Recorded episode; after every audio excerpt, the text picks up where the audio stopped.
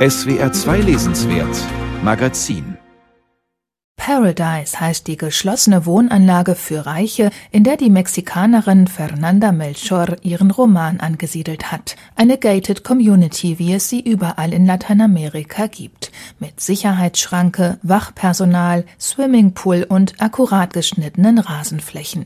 Ein bewusst gewähltes Setting, sagt die Autorin Fernanda Melchor. Lo que yo quería hacer era hablar de cómo estos lugares ich wollte von jenen Orten in Mexiko und anderen Teilen Lateinamerikas sprechen, an denen sich ohnehin privilegierte Menschen noch stärker in ihren Privilegien einschließen. Die einzigen Armen, die die Bewohner von Paradise hereinlassen, sind ihre Bediensteten. Und so kommt eines Tages der junge Polo in die Wohnanlage, aus dessen Perspektive der Roman Paradise erzählt ist. Ein orientierungsloser Schulabbrecher, den seine Mutter zwingt, hier einen Job als Gärtner anzunehmen.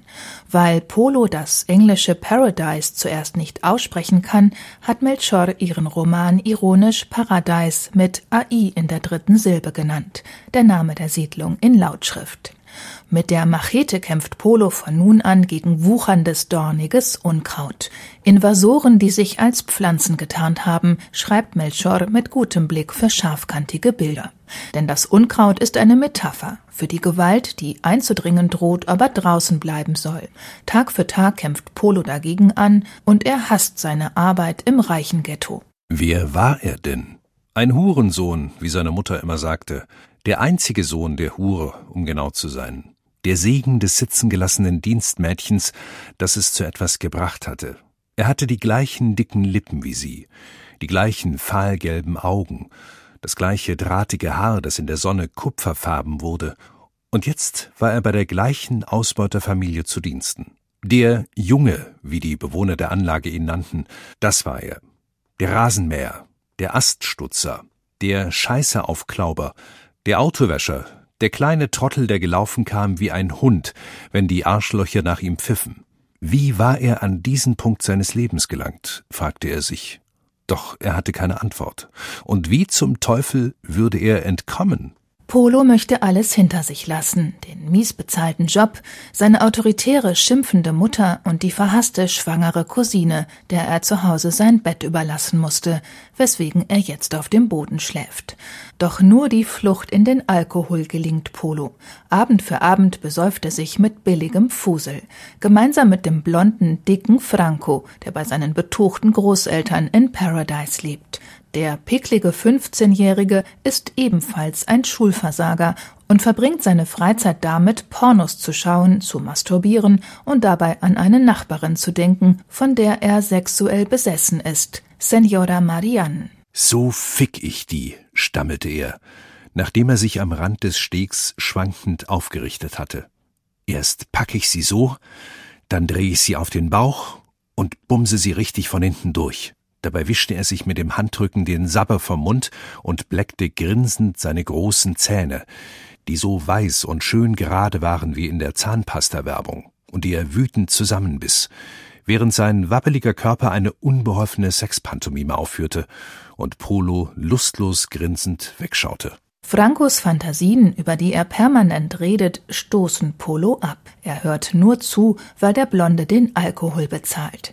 Sympathisch findet die Autorin Fernanda Melchor ihre beiden Romanfiguren nicht. Lo que se abre de amistad propiamente dicha, ¿no? Esto más bien es una relación un poco como das ist keine Freundschaft, die sich da entwickelt. Die beiden brauchen einander einfach wie Parasiten. Franco ist ein einsamer Jugendlicher, der jemandem seine krankhaften Sexfantasien mitteilen muss. Und Polo flieht vor einem unerträglichen Familienleben. Sie haben eine Art symbiotische Beziehung, zweckmäßig, jedoch ohne Zuneigung. Franco besitzt alles und Polo nichts, aber sie teilen die Verzweiflung, mit der sie ihrem frustrierenden Leben entfliehen wollen.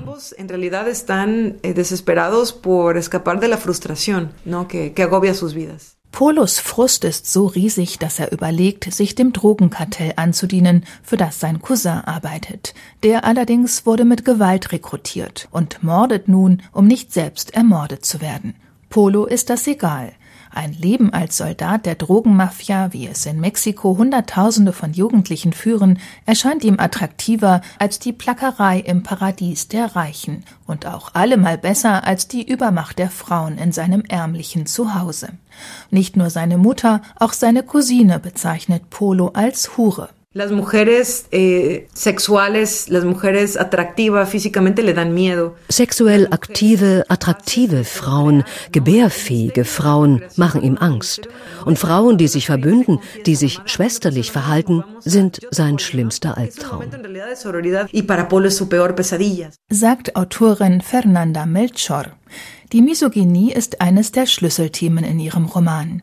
Neben der Gewalt der Drogenkartelle greift die Schriftstellerin damit ein weiteres aktuelles Problem ihres Heimatlandes auf. Vergewaltigungen und Femizide, also Morde an Frauen, sind in Mexiko weit verbreitet. Polos Frauenfeindlichkeit verbindet ihn in gewisser Weise mit seinem Saufkumpan Franco, dessen imaginärer Sex mit der nichtsahnenden Nachbarin immer brutaler wird und dessen Obsessionen immer mehr außer Kontrolle geraten.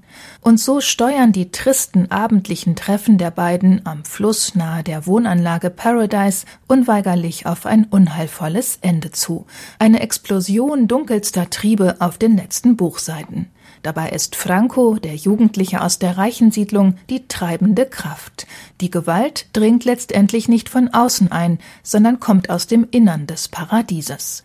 Das überrascht selbst Polo. Er hatte wirklich gedacht, das alles sei reines Gelaber gewesen, besoffenes Geschwätz, das der Fettsack in die Nachtluft pustete, wie den Rauch der Zigaretten, die sie beim Trinken qualmten. Wie hätte er annehmen sollen, dass der Dicke es ernst meinte? Dienstbote Polo ist ein Opfer der gesellschaftlichen Verhältnisse, kein Zweifel. Aber er ist auch irgendwie abstoßend, unfähig Verantwortung für seine Taten und das eigene Leben zu übernehmen, zudem vulgär und voller Hass auf die ganze Welt. Dennoch hat Fernanda Melchor den Roman konsequent aus Polos Perspektive und in seiner derb aggressiven Sprache geschrieben. Eine mutige Entscheidung. Denn Polos Stimme ist die des Underdogs, die eigentlich keiner hören will. Die Autorin konfrontiert die Leser, von denen die meisten selbst privilegiert sein dürften, mit seiner Sicht auf die Welt. Das ist unbequem, ja lästig, aber hilft, die Wurzeln vieler Übel der mexikanischen Gesellschaft klar zu erkennen.